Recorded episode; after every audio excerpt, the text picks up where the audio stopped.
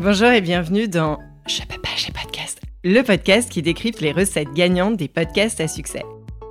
Quand j'ai lancé mon podcast des nouvelles héroïnes, j'étais seule. Et j'ai fait des erreurs, en perdant du temps et de l'argent. Et c'est en allant questionner d'autres podcasteurs que tout a changé. Alors j'ai décidé de partager avec vous leurs apprentissages et secrets pour amplifier l'audience de votre podcast et transformer enfin vos écoutes en euros. De manière simple et efficace, sans y laisser des litres de sueur, on n'est pas chez Basic Fit. Je suis Céline Steyer, directrice marketing reconvertie en créatrice de podcast. Ma passion, fouiner, décrypter, comprendre et organiser tout ce que vous ne trouverez pas sur YouTube. À partir de maintenant, vous n'êtes plus seul à appuyer sur le bouton diffuser. Rendez-vous derrière votre micro. Allez, je file parce que je peux pas, j'ai podcast. Si vous me suivez sur LinkedIn ou lisez mes newsletters, vous savez que je suis une fan absolue d'Anne-Laure Baratin du podcast Jean de Fille. Elle a lancé son podcast il y a deux ans et a été ultra régulière, à raison d'un épisode toutes les semaines pendant quasiment 18 mois pour atteindre très vite les 10 000 écoutes cumulées par mois.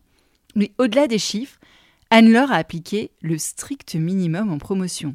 Deux posts sur Instagram et un post sur LinkedIn l'annonce de l'épisode. Ok, mais c'est quoi son secret? Alors oui, le bouche à oreille a extrêmement bien fonctionné pour elle, mais pourquoi? Pour son talent d'intervieweuse. Écoutez les épisodes notamment avec Lorraine Bastide ou encore Pénélope Boeuf, vous allez vous éclater. Alors, quand je l'ai croisée dans une rue il y a quelques semaines après d'innombrables mentions sur les réseaux, je le répète, je ne suis pas son agente, j'ai sorti mon micro Zoom H1 et lui ai posé la question. Donc je voulais savoir, Anne-Laure Baratin, comment tu prépares aussi bien tes interviews de podcast dans ce genre de film? Merci Céline déjà de dire que je prépare bien mes interviews. Ça me touche parce qu'effectivement, tu as raison de le dire. Ça prend du temps et il faut aimer ça. Je pense qu'une interview réussie, c'est une interview où on arrive à créer un, une confiance, un échange. Il y a beaucoup d'écoute. Il ne faut pas avoir peur de laisser parler la personne en face de soi. Et moi, comment je prépare mes interviews En fait, je dis carrément, là, je suis désolée, J'écoute pas mal ce qui a été. Si mon invité a déjà fait des podcasts, j'essaie d'en écouter, pas forcément en entier, euh, mais j'écoute des bouts de podcasts, je regarde les sujets qui ont été évoqués. Je sors une dizaine de pages internet euh, qui, ont, qui, ont, été écrites sur cette personne. Je lis beaucoup en fait. Donc en fait, je vais essayer d'avoir le maximum d'informations. Et après, en fonction de ça, j'ai un script, c'est-à-dire que j'ai un Google Doc et j'écris dans ce Google Doc toutes les questions au début qui me passent par la tête. Pourquoi moi je veux inviter cette personne dans mon podcast? Toutes les questions, moi, qui me, qui me passent par la tête. Et en fonction de ça, après, je construis mon interview. Les interviews, elles durent en, en général entre ça peut être 35 minutes, ça peut être, c'est déjà arrivé que ça soit une heure, mais j'essaie d'organiser en fait mes questions pour que ce soit un peu des blocs de sujets, comment mettre en confiance. Parfois, je commence hyper cash par des questions euh, et on rentre directement dans le vif du sujet. Parfois, j'y vais progressivement.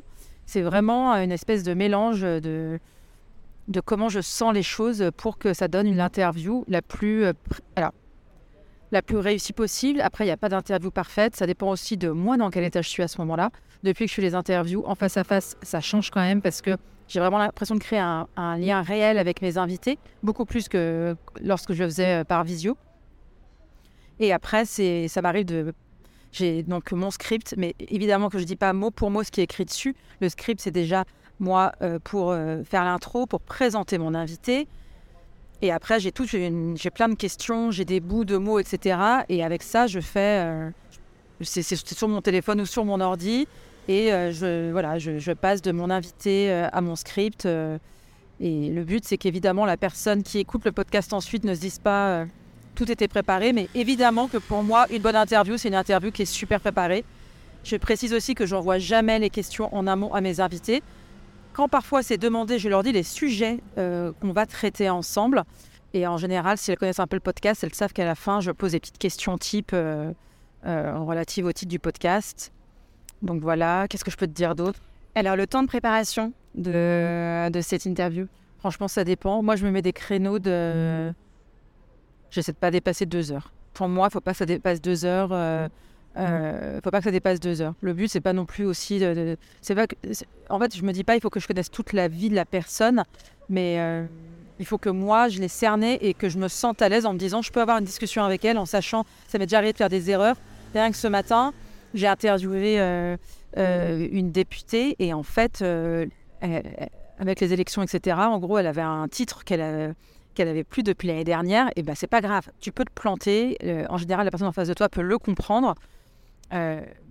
oui, après j'ai une très bonne mémoire et je lis et j'écoute beaucoup de choses. Mais oui, je dirais entre deux et trois heures max. En tout cas, ce qui est sûr, c'est que j'ai toujours à bloc plein de questions.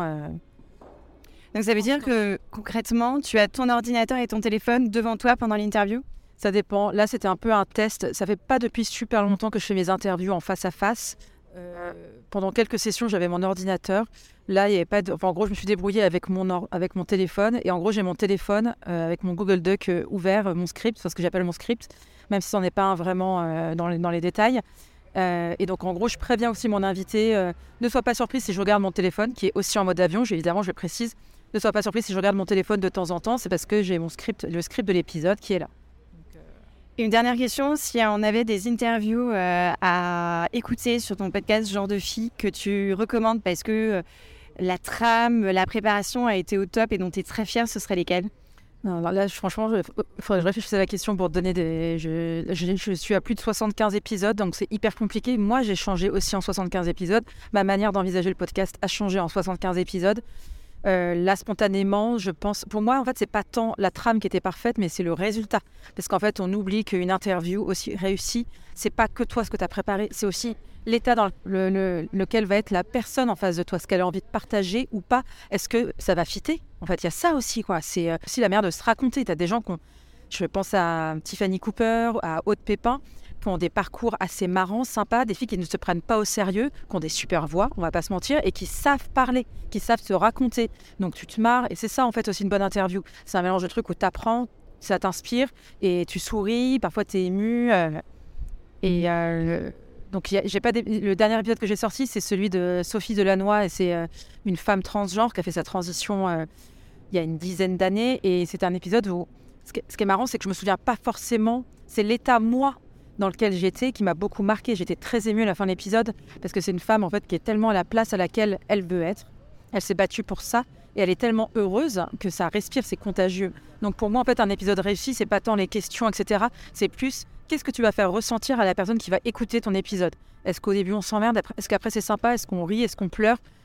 Voilà, c'est ça un épisode réussi. Donc les questions jouent, mais c'est en fait ta posture toi aussi est-ce que tu es à l'aise? Est-ce que tu étais en forme? Enfin voilà, ça joue. Euh, et 75 épisodes, c'est sûr qu'il y en a plein qui sont pas hyper bien.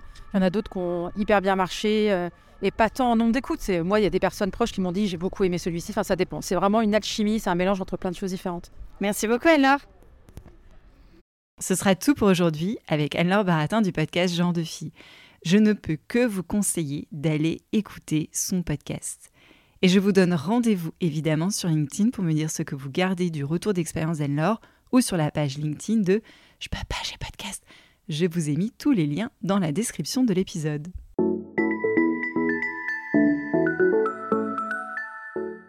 Merci d'avoir écouté cet épisode jusqu'au bout. J'espère qu'il vous a plu et que vous en ressortez confiant pour votre podcast. Si c'est le cas, abonnez-vous pour ne rater aucun épisode. Parlez-en autour de vous et surtout laissez-moi une note et un commentaire 5 étoiles sur Apple Podcast et Spotify. N'oubliez pas de le partager à vos amis dans le podcast. Chaque nouvel auditeur est une victoire. Si vous êtes en pleine réflexion sur votre podcast, vous pouvez me contacter sur LinkedIn ou par email cece.steyr at gmail.com. Allez, je file parce que je peux pas, j'ai pas